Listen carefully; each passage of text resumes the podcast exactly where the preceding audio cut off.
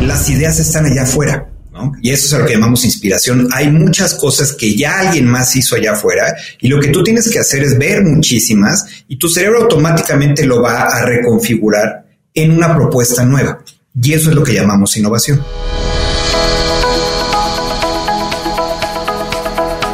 Hola, has venido a escuchar nuestras historias, ¿verdad? Entonces, bienvenido a Cuentos Corporativos, el podcast donde Adolfo Álvarez y Adrián Palomares hacen de juglares y nos traen relatos acerca del mundo de las empresas y de sus protagonistas. Prepárate a escuchar interesantes historias acerca del management, startups, compañías exitosas y fracasos empresariales. Pon a tono tus oídos y disfruta de este nuevo capítulo de Cuentos Corporativos. Y como todo cuento, este también empieza con un había una vez. Que lo disfrutes. Oye, Adolfo, yo creo que es importante compartir con nuestros escuchas un punto importante que no debemos de dejar pasar por alto. Así es, yo creo que siempre nos enfocamos en el desarrollo de nuestro emprendimiento, pero dejamos de lado elementos como el cuidar nuestra imagen y en particular nuestra piel.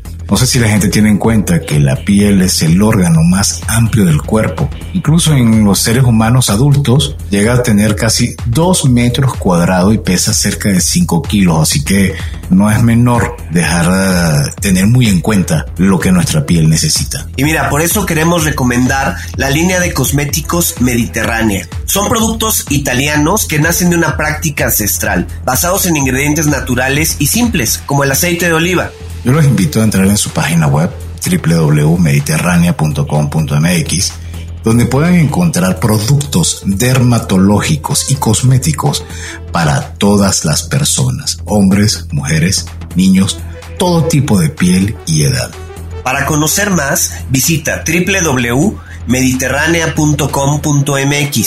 y realiza tu compra. Si usas el código cuentos, vas a obtener un 15% de descuento al probar estos productos. Hola a todos y bienvenidos a un nuevo capítulo de Cuentos Corporativos. Somos Adolfo Álvarez y Adrián Palomares y nos sentimos muy contentos de que nos estén escuchando. Cuentos Corporativos es el podcast que relata la historia de mujeres y hombres que construyen, emprenden, innovan, se equivocan, fracasan y en la mayoría de los casos vuelven a comenzar. Vamos a escuchar las historias de vida de ejecutivos, emprendedores, coaches, líderes, atletas, músicos, chefs, científicos, bueno, una infinidad de profesiones. Es gente excepcional, a quienes retamos a contarnos sus vidas y secretos, con el fin de que podamos aprender de ellos. Y bien, comenzamos este nuevo episodio diciendo las palabras mágicas. Había una vez un alquimista de la innovación, quien para realizar su magia decidió formarse primero en el Tecnológico de Monterrey, donde se tituló en la carrera de estudios de negocios internacionales y posteriormente realiza un MBA en la Universidad de Lund en Suecia. Nos acompaña Rodolfo Ramírez, quien además de ser mentor Endeavor, miembro del Consejo Académico del Instituto Superior para el Desarrollo de Internet en España y profesor invitado del IPADE, es desde, desde 2002 el fundador y director general de Redbox. Redbox es una agencia de innovación dedicada a ayudar a las organizaciones a pensar en sus marcas. Creen en la colaboración para detonar los grandes cambios que necesitan las marcas, las empresas, los países y el mundo. Redbox es la agencia de innovación con más experiencia en Latinoamérica, con oficinas en Ciudad de México y Nueva York. En 18 años ha desarrollado proyectos de innovación para 80 marcas en 10 países, que han resultado en más de 400 soluciones que se encuentran ya en el mercado para empresas como Sabritas, Kitsania, DHL, Sports World, entre otros. Muchísimas gracias, Rodolfo. Bienvenido. Bienvenido, Rodolfo. Muchas gracias. Muy bien, Rodolfo. Es obligado conocerte personalmente. En, a mí, a un servidor, le ha tocado verte en stage, le ha tocado verte en presentaciones, eh, desde grupos muy pequeños hasta grupos enormes. Pero la audiencia, ¿qué puede saber de ti? ¿Quién es Rodolfo Ramírez? Gracias, Adolfo. Eh, una pregunta muy provocadora y una pregunta muy amplia, entonces trataré de contestarla eh, lo mejor posible. Eh, mira, soy un orgulloso mexicano, me, siento muy, muy privilegiado de de haber nacido y de haber crecido en este país, eh, que pese a los grandes retos que enfrenta, pues obviamente es un lugar con muchísimas posibilidades, entonces eh, siempre hay que tener ese balance en la percepción.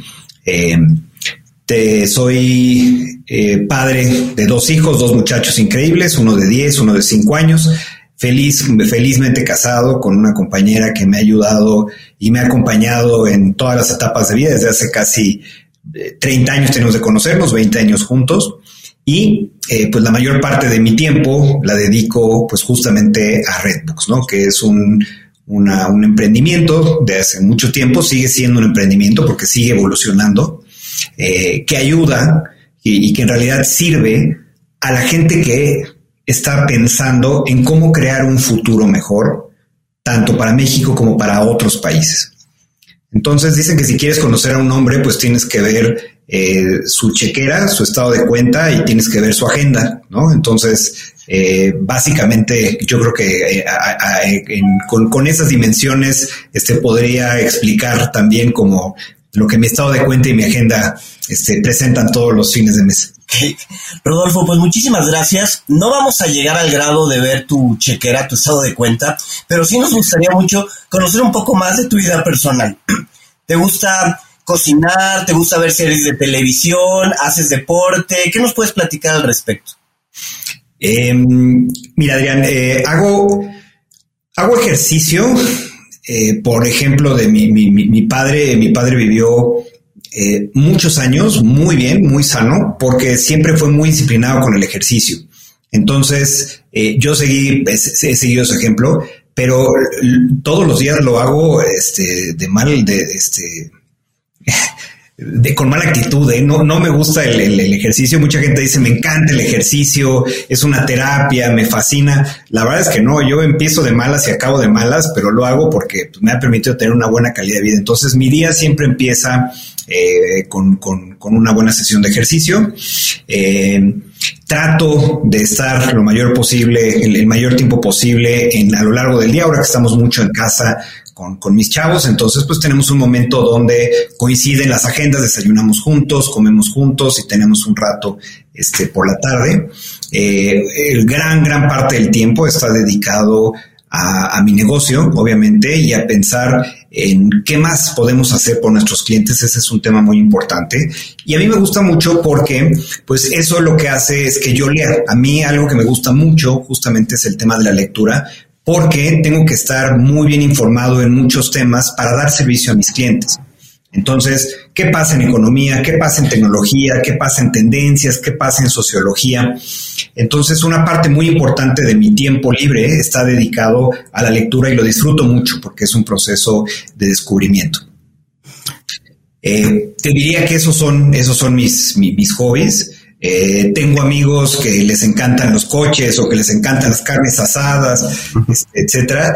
Eh, y he tratado eh, varios, varios de esos hobbies, pero no he encontrado todavía ninguno tan interesante todavía como la lectura, porque una vez más es, es, un círculo virtuoso que me permite estar enterado de diferentes elementos y que eso me ayuda en el día a día del trabajo y a tener pues conversaciones interesantes con la gente. Por cierto que se puso muy de moda de un tiempo para acá, así como se ha puesto de moda, a pesar de que tiene mucho tiempo sonando los podcasts, de un tiempo para acá, los audiolibros están tomando mucho auge. Eh, ¿Qué opinas de esa combinación? Yo también quisiera poder leer más de lo que puedo o de lo que teóricamente el tiempo me deja. Y en estos días soñaba de colocarme, si pudiera colocarme como unos cables en la, en la cabeza y en la noche mientras duermo que el libro me fuera pasando y así poderlos consumir. ¿Qué, qué secreto puedes dar para que podamos ser mejores lectores? Mira, yo tengo algunos trucos. Eh, uno es, eh, en las mañanas corro alrededor de 45 minutos. Eh, y contrario a lo que le pasa a mucha gente, el audiolibro y yo no nos llevamos. Entonces yo no puedo estar escuchando porque me distraigo muy rápido, entonces pierdo fácilmente el hilo. Entonces lo que hago es que yo corro en una banda, ¿no? Corro en una corredora y en la corredora pongo entonces este, la tableta y ahí voy leyendo. ¿no? Es un poco difícil, he tenido un par de accidentes, pero, pero, lo he logrado, ¿no? Entonces, letra grande, una velocidad no tan exagerada, y eso entonces me da, la, por un lado, un espacio fijo todos los días de 45 minutos. Eh, adicionalmente, ¿qué hago? Eh, aproximadamente hace un par de años, lo que nos pasa a todos es que cuando tenemos cinco minutos libres, tres minutos libres, estamos entre una reunión o nos estamos moviendo a algún lado, etcétera. Entonces, el impulso es eh, muchas veces redes sociales, ¿no? A ver qué pasa en Instagram, a ver qué pasa en Twitter, etcétera. Entonces, yo lo cambié por lectura. Entonces, afortunadamente, ahora que puedes tener los libros en el teléfono, entonces también los tengo ahí porque yo leo en la tableta y leo en el teléfono y, tú sabes, se sincronizan automáticamente. Entonces, cada que tengo esos cinco minutos, en lugar de meterme a Instagram, entonces continúo con la lectura. Y eso entonces lo que me ha permitido es también poder consumir más. Y finalmente, pues tengo un ritual los fines de semana donde después de desayunar, entonces me tomo un par de cafés, me tomo una hora, si, si, si es posible, y ahí entonces continúo la lectura. Entonces, esos son espacios que me han permitido, porque si uno dice, bueno, voy a hacerlo al final del día, este, o voy a hacerlo en determinado horario, no sucede. Entonces, combino esos espacios, la carrera por un lado, o eh, estos tiempos pequeñas ventanas que se van sumando y que a final de cuentas pues te permiten abarcar una buena cantidad de información. ¿No te gusta leer en físico, Rodolfo? Sí, me encanta, me encanta y eso es lo que trato de hacer los fines de semana. De hecho, lo que hago normalmente es que compro los libros en digital y si el libro me gustó, lo compro en físico. Mm. Si no me gustó, pues entonces ya lo dejo en digital. Yo hago lo contrario, yo escucho, corro, pero le escucho el audiolibro y si el libro me gustó, lo compro en digital. Rara vez tengo, cuando me regalan libros, me los regalan en físico, pero rara vez los compro porque ya me, me acostumbré a la comodidad del, del Kindle. Pero sí, definitivamente, ojalá que uno pudiera dedicarle mucho más tiempo a la lectura. Sí, y además hay, un tema importante donde vas brincando, ¿no? Entonces lees un libro, ves un artículo por acá, ves este un post, etcétera. Este, y el tema de los podcasts es algo que eh, justamente que entré hace muy poco. Me enteré justamente cuando empezó el tema de la pandemia porque no les había agarrado yo tanto gusto. Y entonces en estos espacios, eh, también producto de la pandemia, seguramente les pasó a muchos, eh, no cambié a tiempo la graduación de mis lentes. Entonces no podía, se me cansaba mucho la vista porque ya tenía yo que haber cambiado la graduación. Y fue entonces, os dije, bueno, voy a meter a los podcasts, ¿no? Y encuentras un mundo espectacular. La ventaja con el podcast es, que la dinámica lo hace mucho más interesante de escuchar versus un audiolibro. Oye, Rodolfo, platícanos un poco de Redbox. ¿Cómo inicia Redbox? ¿Cómo llega eh, a ti? Y bueno, ¿y cuál es el objetivo inicial que tenían con Redbox? Te cuento, Adrián. Redbox es una empieza, es una, es una historia que empieza hace eh, casi 21 años. Eh, yo en ese entonces trabajaba en Sabritas y eh, lo que hace la compañía en ese momento es se lanza en, el proceso de crear un, un, proceso propiamente de innovación, que en ese entonces en Latinoamérica era algo pues que no se escuchaba la innovación empezaba a ser un tema interesante en Estados Unidos. De hecho, curiosamente, la innovación toma un ritmo acelerado en el 2001, después de la caída de las Torres Gemelas. Antes de eso, estaba muy de moda el tema creativo en las compañías. Hay que ser más creativos, hay que hacer ideas, etcétera. Pero a partir de que pasa lo del 11 de septiembre, las empresas dicen, no, no solamente necesitamos ideas, sino necesitamos soluciones, necesitamos valor. Y ahí es donde, pues eso finalmente es lo que representa innovación. El tema empieza a tomar fuerza.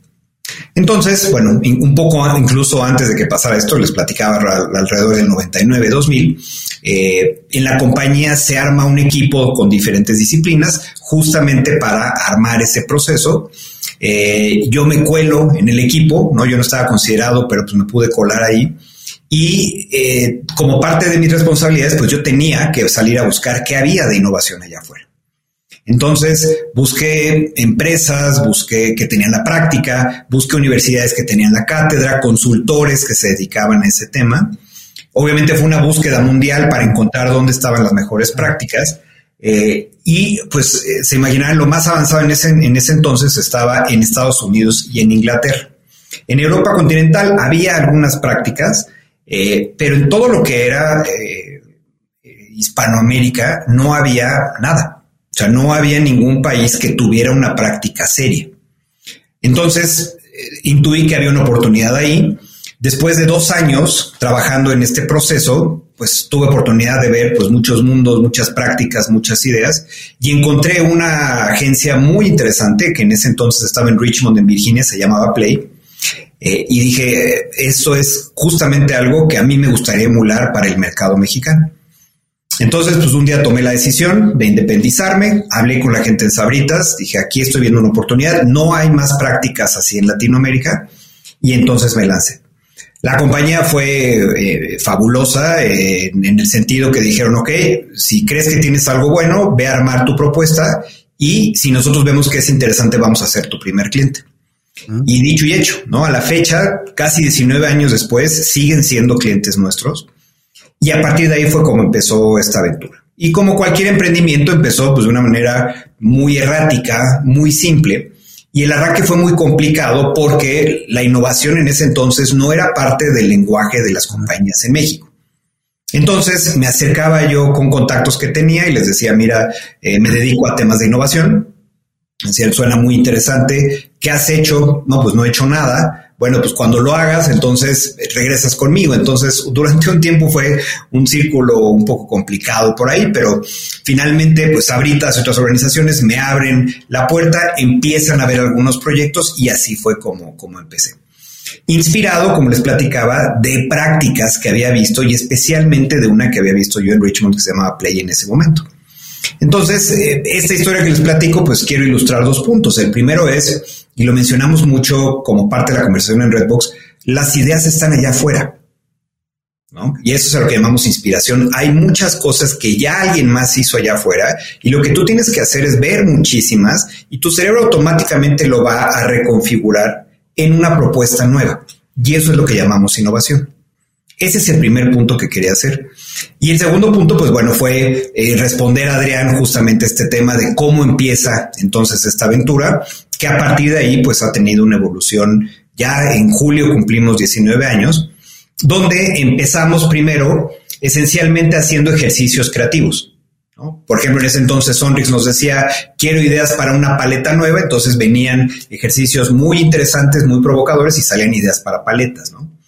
Después de ideas nos fuimos ya a armar estrategias mucho más redondas para nuestros clientes. Entonces ya no solamente es cómo hago un producto, sino cómo puedo repensar, ¿no? Al paso de los años, una empresa completa. Y la última evolución que tenemos, porque compramos una compañía dedicada a esto el año pasado, es cómo hago que las ideas sean realidad. Entonces compramos una empresa muy interesante que se llamaba Beta, que se, se dedicaba a buscar emprendedores y ayudarles a arrancar sus ideas, porque los emprendedores tienen muchas ideas, pero después, a ver cómo las, cómo las concreto, con qué proveedores, financiamiento, mi cadena de suministro, no el impresor, o sea, todo este mundo, mi plataforma digital. Entonces, esta compañía se dedicaba a esto. La adquirimos el año pasado y eso lo que nos ayuda ahora es que a nuestros clientes también les ayudamos ahora a poner las ideas allá afuera. Porque en estos años, un buen número de años nos dedicamos a hacer ideas que el cliente podía desarrollar con capacidades orgánicas. Entonces dábamos una idea y el cliente podía echarla a volar. Por ejemplo, Domino's hace algunos años nos pide que reinventemos sus tiendas y ellos tienen un equipo muy sólido para hacer y construir las tiendas. Entonces, lo que nosotros entregamos, ellos lo podían hacer. Pero de unos cuatro años para acá, nos piden ideas que son inorgánicas. Entonces dicen, ya tengo un negocio, ¿qué puedo hacer nuevo? Y nos quedábamos en la recomendación. Ahora, con esto ya podemos ayudarles a eh, concretar las completas. Como, cuéntame, según, según tu historia, ¿cómo sientes que esta tendencia empieza a penetrar en el mercado latinoamericano y sobre todo en México?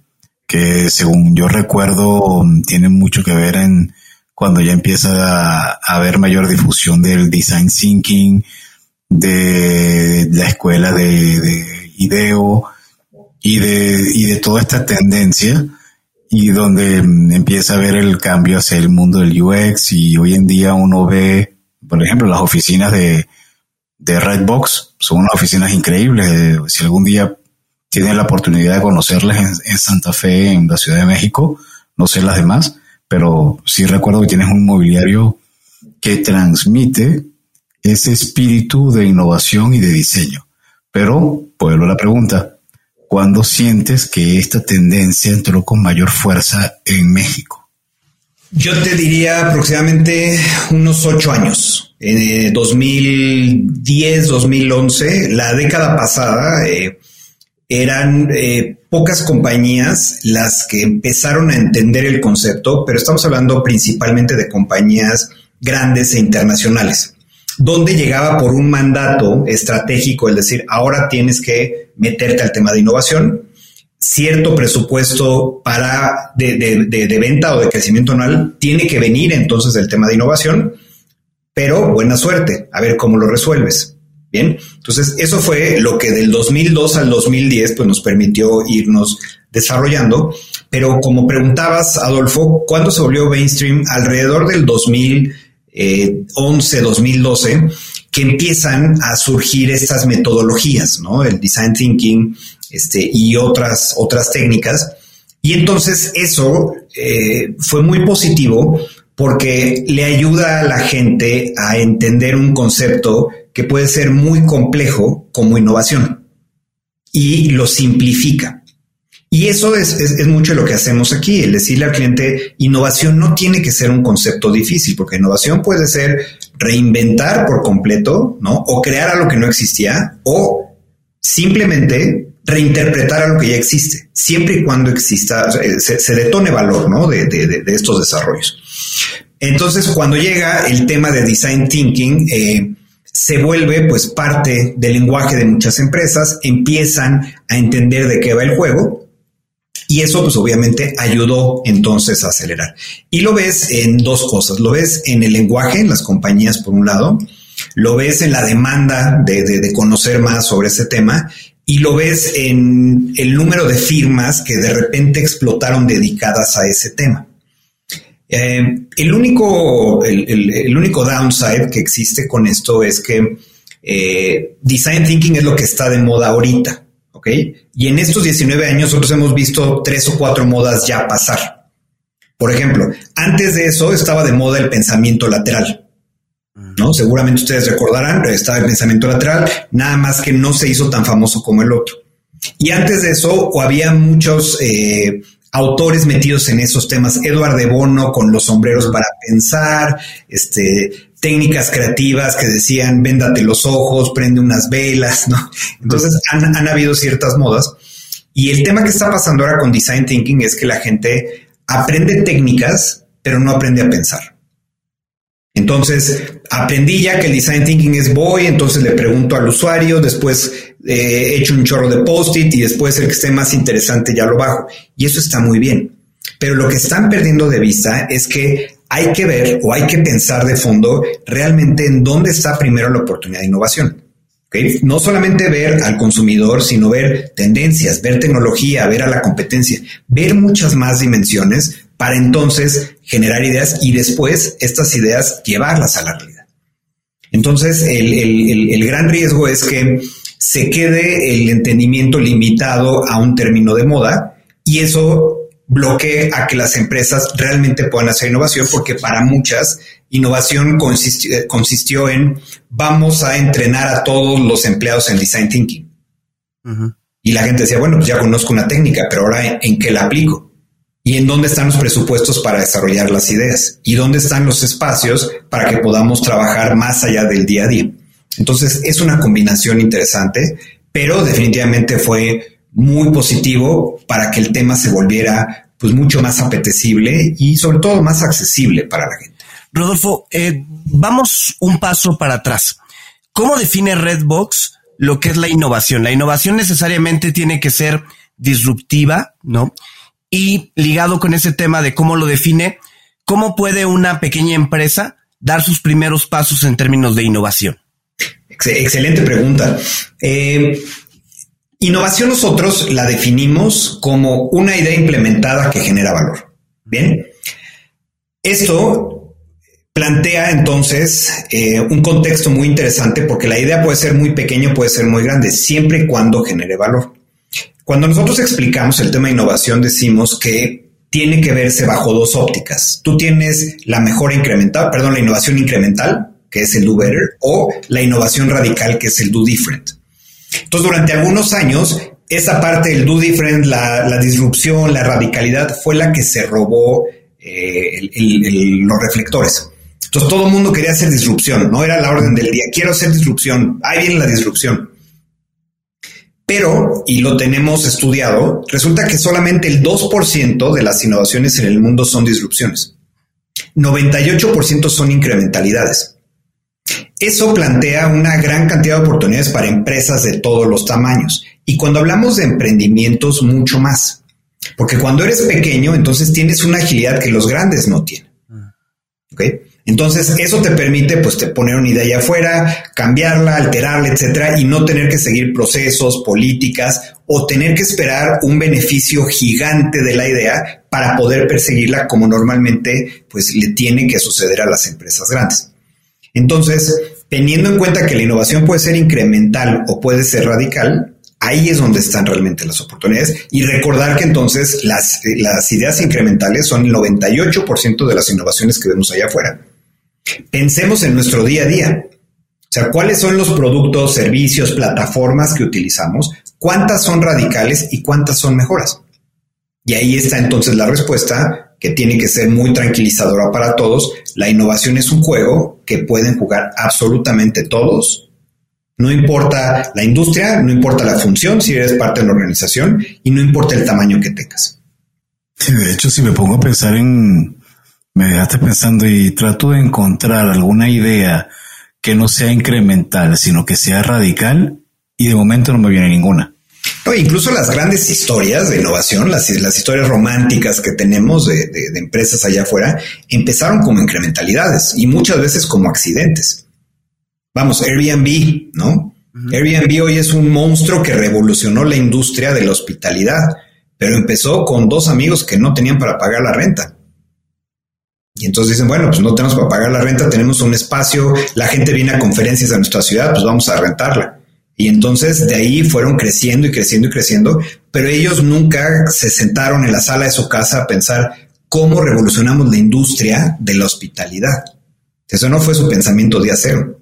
Sí, totalmente. Y, y entonces a veces uno te genera duda cuánto de metodología hay que colocarle o cuánto de suerte o probablemente es una combinación que nunca se sabrá y que a lo mejor hay laboratorios en que sí podrán desarrollarse cosas ad hoc, pero como bien lo dices, hay otras que no son, eh, sino casualidades que, que, bueno, pivotearon incluso sin querer, porque no estaba previsto.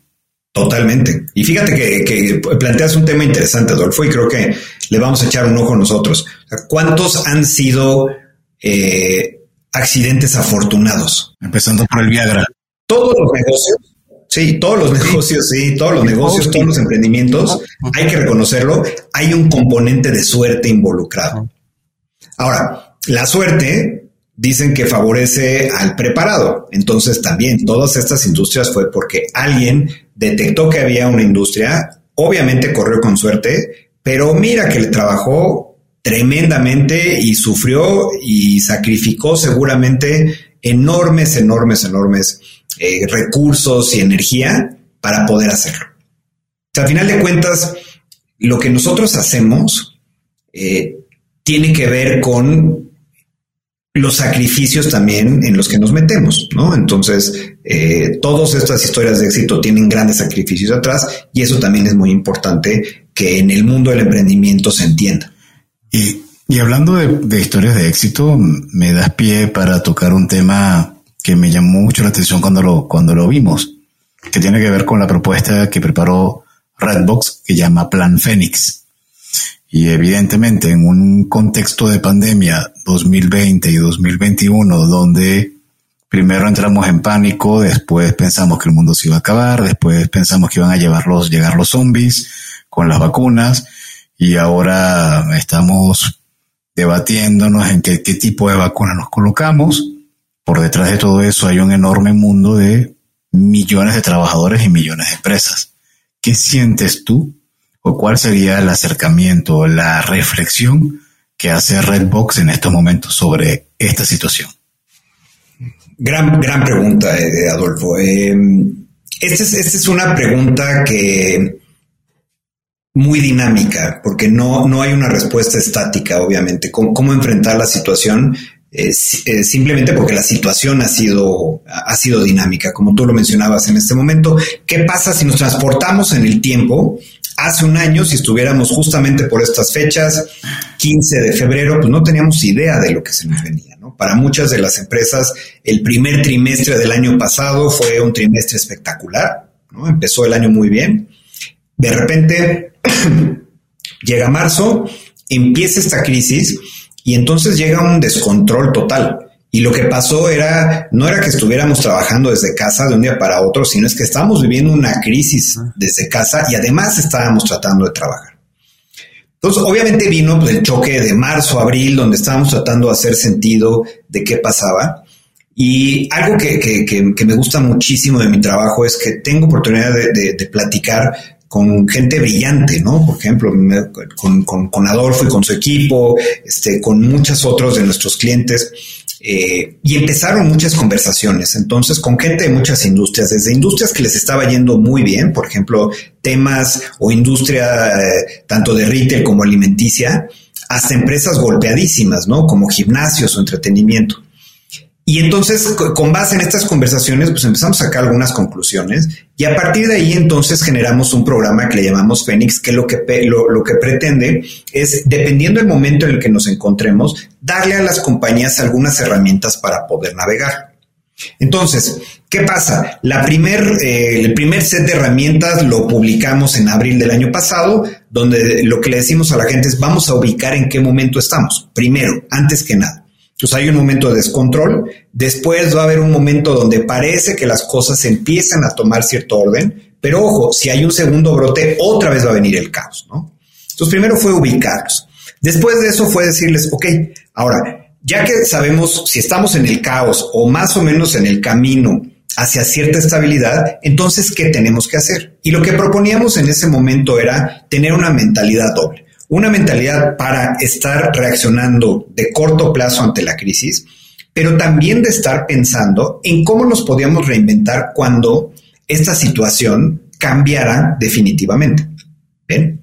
Porque, pues, como ustedes saben, todo en la vida, este, ni lo bueno ni lo malo duran para siempre. Entonces, eventualmente vamos a llegar a un mundo distinto. Por lo tanto, le decíamos a la gente, para que estés listo para reaccionar hoy, lo que tienes que estar haciendo entonces es pensar básicamente en cuatro dimensiones. La primera es hacia adentro, hacia tu equipo. ¿Qué tienes que hacer con tu equipo? Y esto lo tienes que estar revisitando cada dos o tres meses, por lo, este, cuando mucho, para mantenerlos bien. ¿Cómo están? ¿Cómo se sienten trabajando desde casa? ¿Cómo los puedes ayudar? ¿No? Esa es una dimensión súper importante. La otra dimensión tenía que ver con cómo mantenías una relación con tus clientes. En ese momento, sobre todo en el momento más difícil, pues no era una relación comercial, era una relación también de cómo estás, cómo te puedo apoyar, este, cómo estás viendo las cosas hacia adelante. Después, cómo ibas a ir adaptando tu oferta. Y la cuarta es qué hacías contigo.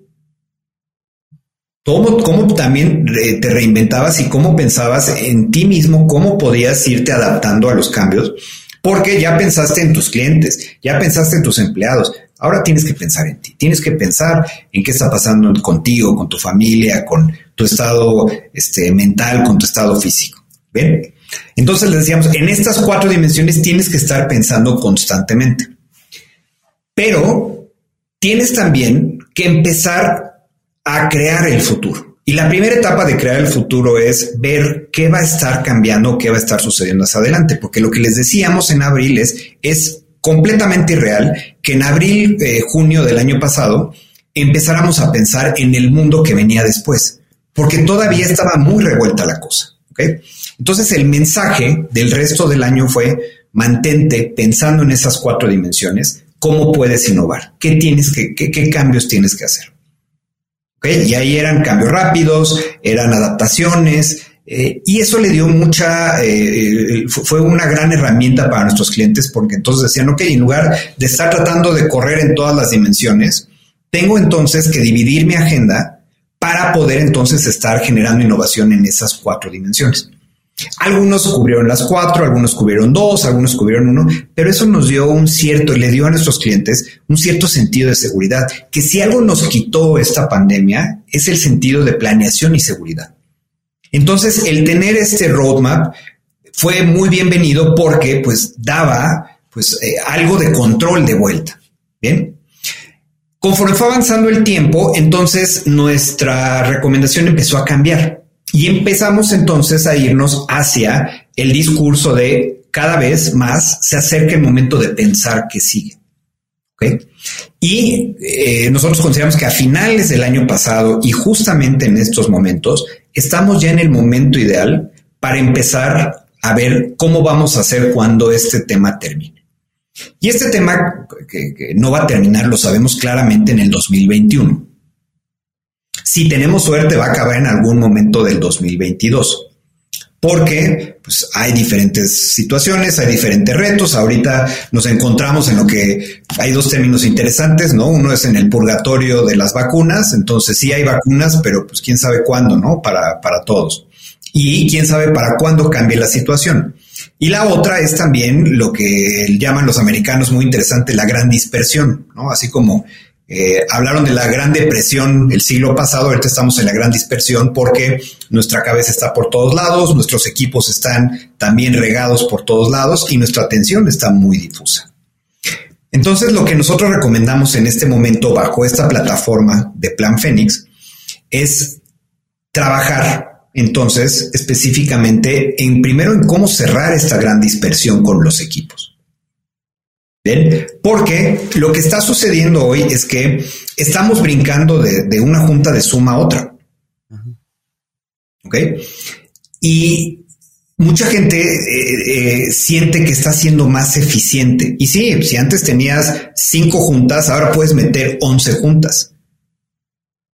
Pero lo que estamos perdiendo es la capacidad de pensar en el futuro. Porque todo esto que estamos haciendo hoy es trabajo inercial. Es trabajo que nos ayuda a sacar el día a día.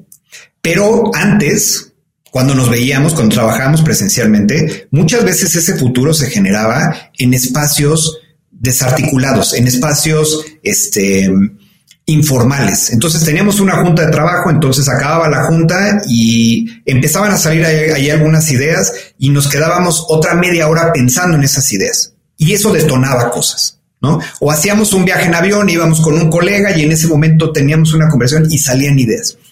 O íbamos a tomar una cerveza. Entonces, habían estos espacios informales que eran valiosísimos para pensar en qué sigue, para inventar el futuro. Y ahora no, y ahora no los tenemos. Son completamente inexistentes porque es de una junta a otra, a otra, a otra, al punto, a lo que sigue y no hay esos espacios. Entonces, la evolución de Plan Fénix, así como en su momento fue reacción en cuatro dimensiones a la crisis, la propuesta de hoy es cómo cierras esa dispersión que tiene tu gente y empiezas a crear estos espacios para pensar en el futuro.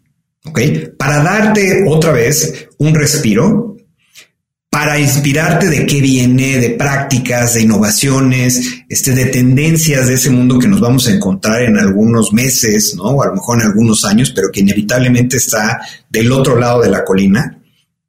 Eh, y muy, muy importante entonces, estos espacios que nos empiecen a emocionar para que podamos crear que sí. Es bien importante otra vez emocionarnos con el futuro. Porque como mencionamos hace algunos minutos, si algo nos quitó este bicho fue la capacidad de emocionarnos en el futuro, porque sentíamos que no teníamos ningún control. Ahora hay ciertas variables que indican que ese futuro sigue estando lejos, pero no inexistente como fue el año pasado. Entonces, en resumen, ¿no? Este programa que les platicamos, Fénix, ha tenido dos etapas. Uno es concéntrate en la crisis, pero hoy es empieza a reinventarte hacia adelante. Y una parte importantísima de la, de la, de la reinvención es reúnete con tu equipo. Crea estos nuevos espacios y estos espacios informales de conversación, de inspiración, aprovechalos para pensar que sigue. Y no estoy hablando de eh, estos rituales que en muchas compañías son comunes de vamos a echarnos una cerveza el jueves en la noche o el viernes. Para muchos ha funcionado, pero para otros no. Porque si ya estamos fastidiados de estar horas y horas en la computadora, lo último que quiero es una hora más, sacrificar tiempo con mi familia para irme a, tomar una cerveza con los que he estado en Zooms todo el día. Entonces hay que crear esos nuevos espacios. Entonces en este momento le estamos ayudando a los clientes a crear esos nuevos rituales, esos life hacks, eh, eh, eh, estos, estos trucos, ¿no? O vamos a decir estas trampas dentro de la rutina actual para que estas conversaciones sucedan y nuestro cerebro también descanse. Porque todo el tiempo está bombardeado de, noticias terribles y cuando no estamos en eso, entonces estamos en una junta tras otra, tras otra, tras otra y una vez más de juntas que están resolviendo el negocio inercial, pero no están creando lo que sigue. Entonces, eh, eso, Adolfo, a muy, muy grandes rasgos, se trata este, este tema de Plan Fénix. Plan Fénix ha sido una estrategia para ayudarle a la gente, para acompañarle, para darle tools, para darle un mindset diferente, este, para poder avanzar entonces en, en esta tormenta en la que estamos atravesando. Oye Adrián, en estas conversaciones con diferentes emprendedores, uno se da cuenta del nivel de energía y concentración que le dedican a su proyecto, ¿cierto? Sí, la verdad es que a veces es impresionante, ¿no? Sabemos que los proyectos los llevan a situaciones de mucho estrés o dificultades para dormir. Pero bueno, ahora yo, yo sé que cada vez son más personas los que recurren a vitaminas y suplementos alimenticios para conseguir sus metas. De hecho, leía que en Estados Unidos 3 de cada 4 adultos toman suplementos alimenticios de forma habitual. Yo creo que en esto vale la pena que todos nuestros oyentes conozcan la propuesta de Mi Salud con Z. Es una startup mexicana que está revolucionando la forma de consumir vitaminas con un enfoque basado en la personalización. Entras a la web, haces un test, te van preguntando por tu edad, preocupaciones, hábitos, alimentación y con base a tus respuestas, ellos te recomiendan la combinación de vitaminas que más te puede ayudar.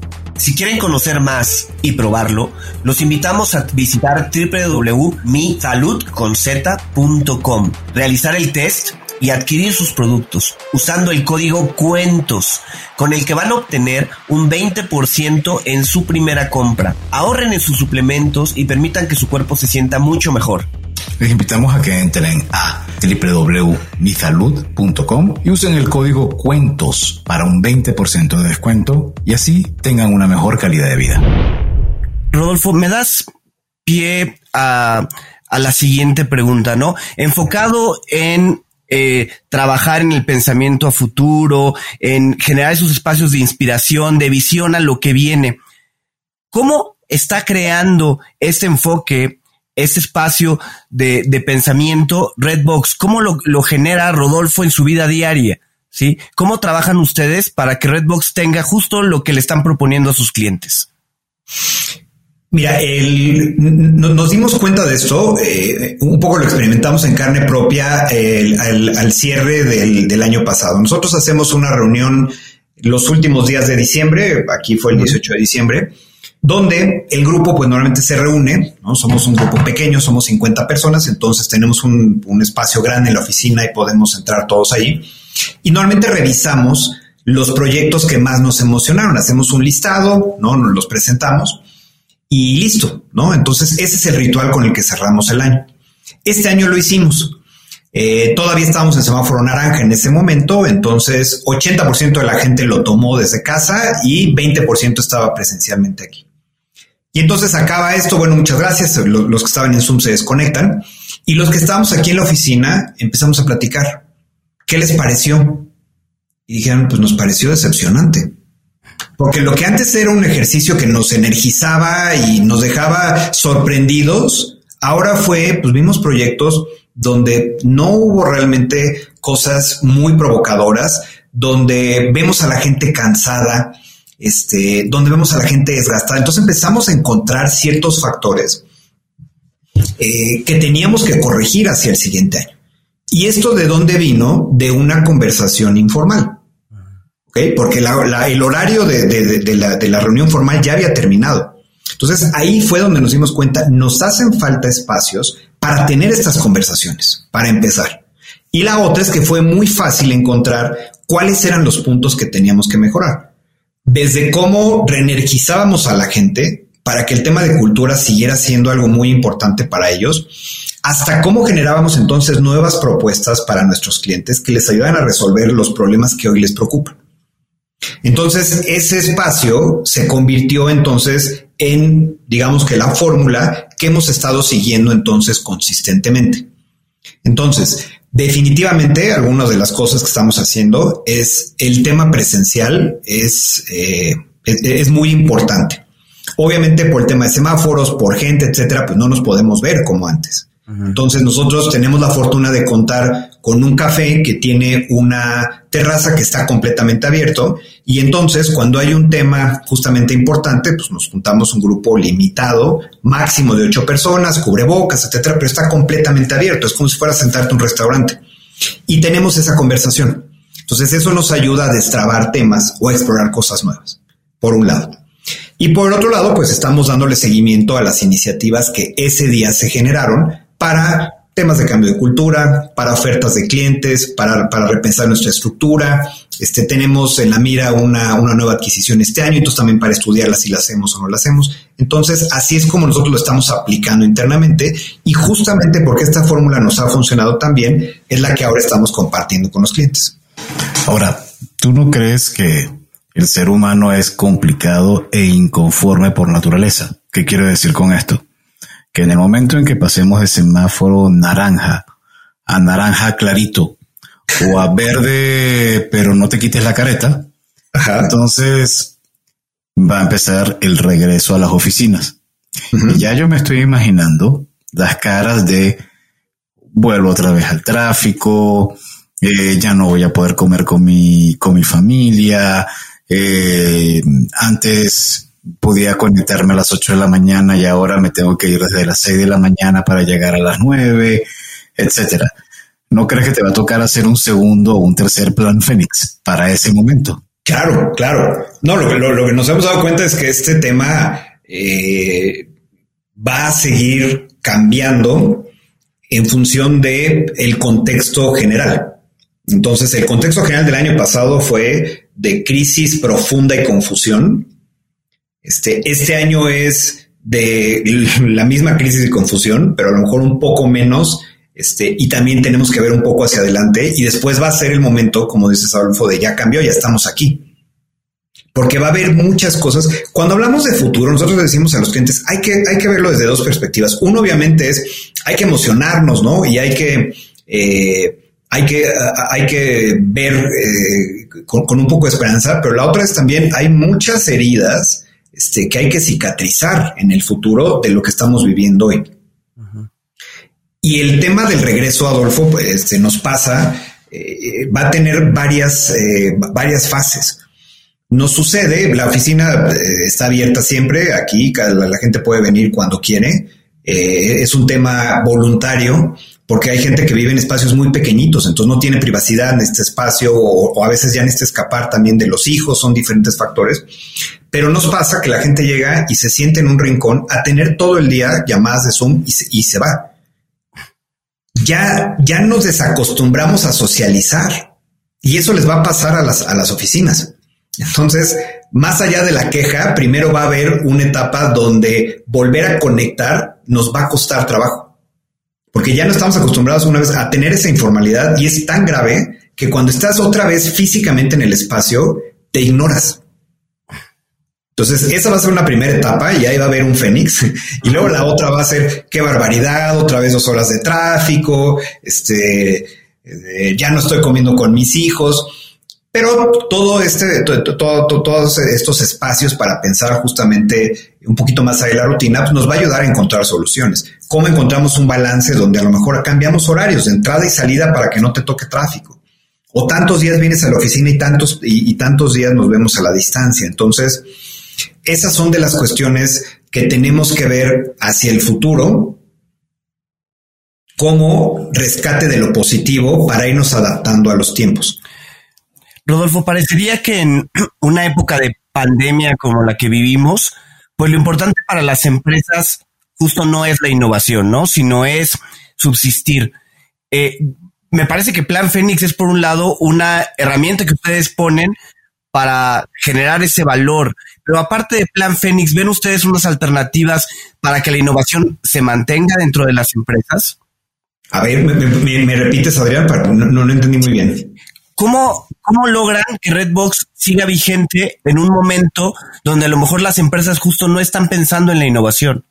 Ah, sí, eh, mira, eh, nos ha pasado algo interesante. Eh, ya hemos pasado por un par de crisis. Obviamente la crisis del 2008, ¿no?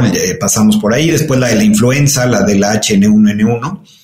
Y obviamente el primer año de este nuevo gobierno también fueron complicados. Hasta ese momento nosotros habíamos sido un poco contracíclicos, porque lo que sucede es que cuando las cosas se ponen difíciles, entonces obviamente hay un grupo de gente que se va a una situación defensiva, pero hay otra que dice es momento de buscar oportunidades. En esta crisis no fue la excepción, Adrián.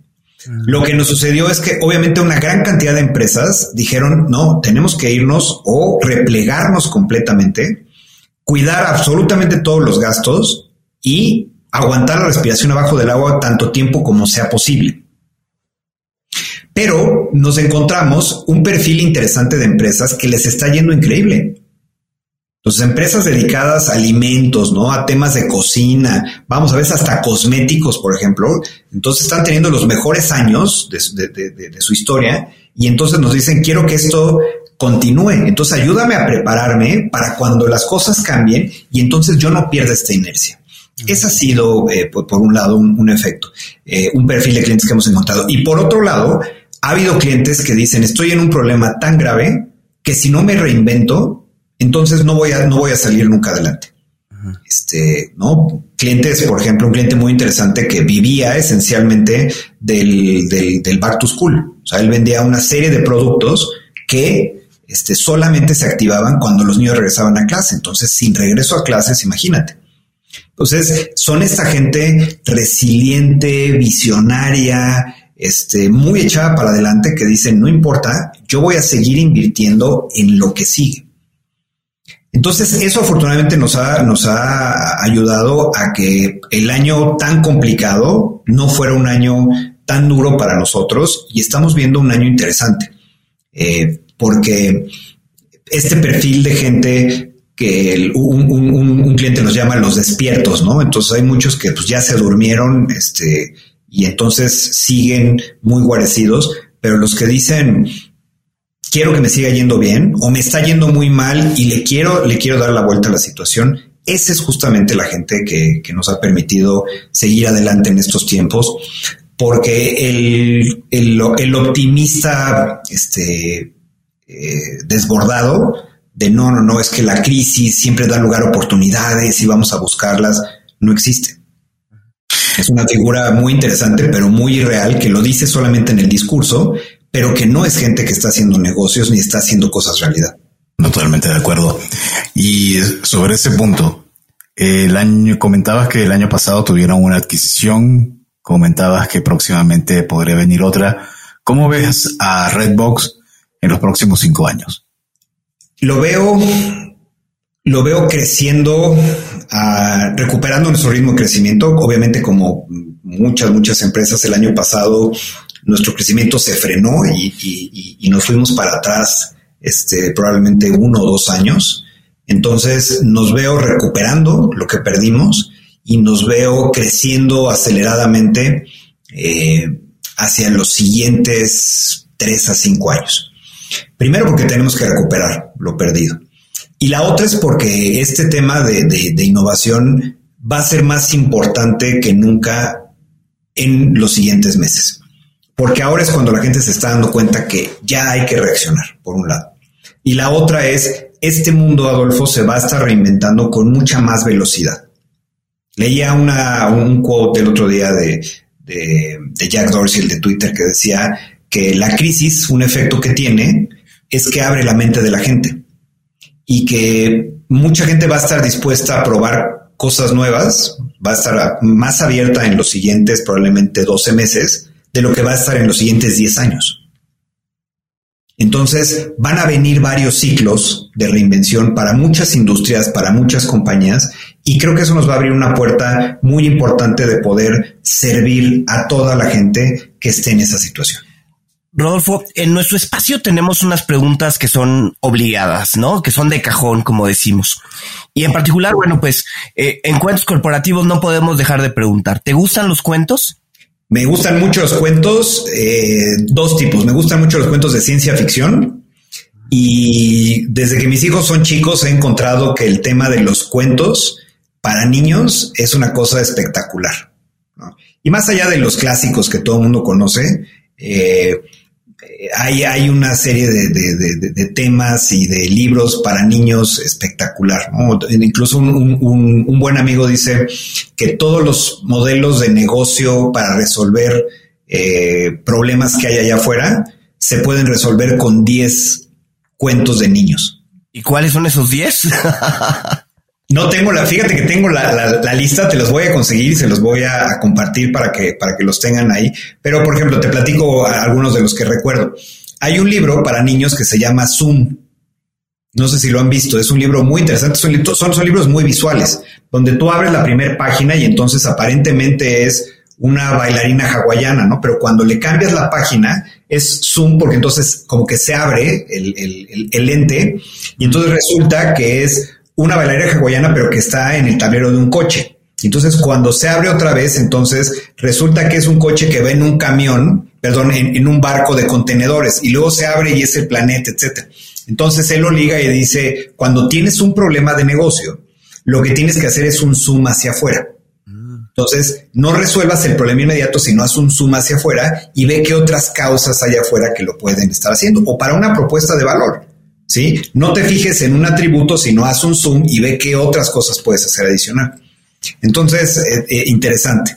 Y en cuanto a, lo que leo para adultos, pues es este, ciencia ficción. Siempre es bueno leer para, escaparte un poco del tema de negocio porque te necesitas despejarte. ¿Y a quién de ciencia ficción? Asimov. Asimov me gusta mucho. Asimov y Ray Bradbury. Ah, excelente. Y si no fuera cuentos y estaríamos y hablamos de un libro que recomiendes por algún tema en particular, ¿cuál se te ocurre o cuál te, es el primero que te viene a la mente? Mira, em, dicen que los libros te van encontrando, ¿no? En diferentes etapas. Entonces, hay, libros que, que, que, en algún momento te, marcan y se convierten como, como en, en una buena guía. Eh, Howard Schultz, el de mm, el fundador de Starbucks, eh, ha hecho varios libros. El primero se llama One Cup at a Time, ¿no? Entonces es una taza a la vez. Y es la historia que platica él, y este es un libro que tiene 20 años, ¿no? Que, platica justamente la historia de cómo empezó, cómo él vendía este, refacciones para cafeteras y entonces encontró eh, el ritual del café y cómo lo transformó. Y entonces es la historia de cómo nace este, Starbucks hace muchísimos años, ¿no? Hoy probablemente la historia ya sonaría muy anacrónica, pero cuando yo lo leí hace 20 años, pues fue un libro que me ayudó a tomar una decisión importante porque un, muy buen amigo en ese momento, Starbucks estaba abriendo en México y me invita entonces a ir a trabajar con él. Y en ese momento justamente yo estaba decidiendo si emprendía, justamente si emprendía Redbox. Y me dice, bueno, antes de que entres, para que conozcas un poco la historia de la empresa, etcétera, mira, te lo regalo, lee el libro. Y entonces lo leí y más que ver la parte de la historia de Starbucks, fue pues la visión y el trabajo duro que hizo este señor para que naciera. Entonces, ese es un libro que, que, me gusta mucho. Tiene muchos años que no lo leo, pero, pero lo voy a, a, retomar. Eh, y en esa línea me gusta mucho leer eh, biografías de, de, gente en, en, el tema de negocios. Eh, hay un libro de Ogilvy, el fundador de la agencia de publicidad a mediados del siglo pasado, también este, muy divertido porque él cuenta su historia. Él fue granjero, él vendió ollas, después se metió al tema de la publicidad. Y lo que hace ese libro es que platica brevemente cómo llegó a ese mundo y después habla de sus principios. Entonces, cómo trataba a la gente, cómo trataba a sus clientes, por qué decidía despedir a clientes bajo ciertos criterios, este, cómo dar un servicio espectacular. Entonces, ese también fue eh, un, libro eh, muy interesante, además muy, muy fácil de leer. Y hay finalmente otro libro que incluso nosotros lo, regalamos aquí en Redbox a la gente que pasa por un diplomado que tenemos aquí, Redbox Academy, donde mostramos, les compartimos a la gente nuestro modelo de trabajo de un autor que se llama Andy Stefanovich. Andy Stefanovich es el fundador de la firma de innovación que está en Richmond, que les platiqué, que fue mi ejemplo a seguir. Y su libro se llama Look at More, porque esa es justamente la filosofía que él sigue para generar innovación. Y es lo que nosotros platicamos como inspiración. Entonces, si quieres tener ideas para poder innovar, no puedes tenerlas encerrado en cuatro paredes. En la medida en la que salgas a buscar ideas allá afuera, pues eso tu cerebro automáticamente va a tomar piezas y si tienes suficientes referencias, automáticamente las reconfigura y allí es donde surge. Entonces, este es un librazo que te explica específicamente, vamos, desde cómo el cerebro lo hace, cómo es, cuáles son los principios anatómicos y biológicos del proceso, hasta qué tipo de actividades tienes que seguir para que esto suceda. Porque mucha gente habla de hay que tener un estilo de vida inspirado y sale a conocer gente y explora países. ¿A qué hora? ¿Con qué dinero? ¿Con qué pandemia? ¿No? Entonces, esto te lo hace muy, muy fácil. Eso serían tres recomendaciones que yo haría. Y bueno, ¿alguna aplicación móvil o gadget tecnológico que nos puedas recomendar? ¿Algo que a lo mejor utilicen en Redbox ahora con la pandemia? Eh, nuestra herramienta, lo que utilizamos todos los días, obviamente es el, tema de manejar nuestros archivos en la nube, que esto todo el mundo lo hace y fue, ha sido una, nosotros utilizamos mucho Dropbox, entonces eso es es una maravilla. Eh, ahora para el trabajo a distancia en las sesiones utilizamos mucho Mural, que como ustedes saben es como un gran pizarrón donde puedes poner post-its y entonces lo mueves este, y, lo vas desplazando. Eh, eso es en cuanto a, en cuanto a la parte de, trabajo. Eh, y yo personalmente lo que utilizo y que me sirve mucho es una herramienta, es una aplicación que se llama Toggle, T-O-G-G-L, porque lo que te permite es poner en qué te estás dedicando y de esa forma, o sea, a ver, hoy por ejemplo voy a tener eh, tres juntas con mi equipo, ¿no? De, de, planeación. Y entonces la registro. Entonces eso lo que te permite es ver un tracking de a qué estás dedicando tu tiempo. Entonces es un tracker de las actividades, porque si yo idealmente cuando empiece el año digo, yo en mi rol como director general de mi negocio, tengo que dedicarle 25% al equipo, 50% a los clientes, ¿no? Y 25% a temas administrativos, este tracker me permite ver si estoy en línea. Porque si no, lo que pasa es que el día a día y el tema de clientes, pues se roba la agenda y esa parte estratégica se pospone. Y mm, desde el punto de vista personal, ¿alguna de ese tipo de tracker también funciona para revisar de qué manera estás haciendo un balance. ¿O está muy orientado? No, tú puedes poner todas las actividades que, que, estás poniendo ahí. Entonces, este, también eh, puedes poner cualquier actividad profesional o personal. De hecho, tú creas las categorías y eso te permite entonces tener el tracker. Perfecto. Rodolfo, ¿dónde se te puede contactar?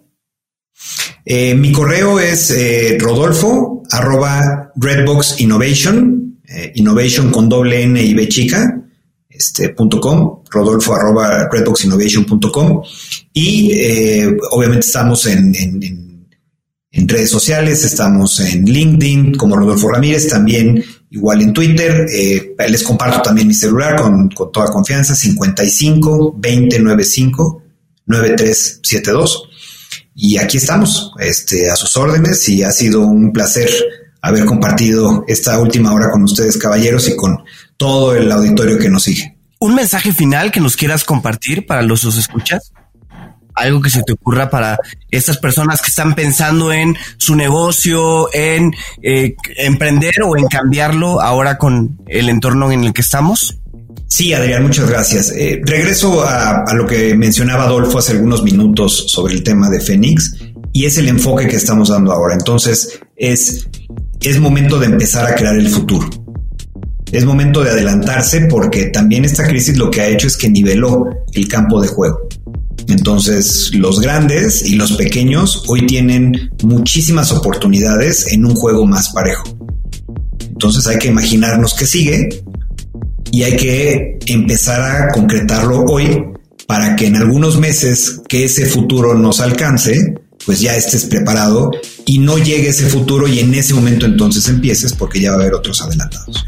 Muchísimas gracias Rodolfo por habernos acompañado, por tu reflexión y por haber compartido con nosotros toda la, toda la vida de, de Redbox y tu plan Fénix. Y a ustedes por escucharnos. Si les gustó este episodio, no duden en suscribirse en su plataforma y calificarnos con 5 estrellas. Síganos en nuestras redes sociales. Estamos en Twitter, Instagram, Facebook y LinkedIn. En las notas de este episodio van a encontrar los handles de cada una de estas redes. Les recordamos que Cuentos Corporativos es un podcast producido por Adolfo Álvarez y Adrián Palomares. La edición de sonido está a cargo de Audica Producción y en la creación de contenido y soporte de producción contamos con el apoyo de nuestra compañera Evangelina García. Como siempre decimos, las empresas, sin importar su origen, razón de ser o tamaño, tienen todas algo en común. Están hechas por humanos. Y mientras más humanos tienen, más historias que contar. Y todo cuento empieza con un había una vez. Hasta el próximo capítulo. Muchísimas gracias nuevamente, Rodolfo. Gracias. Muchas gracias.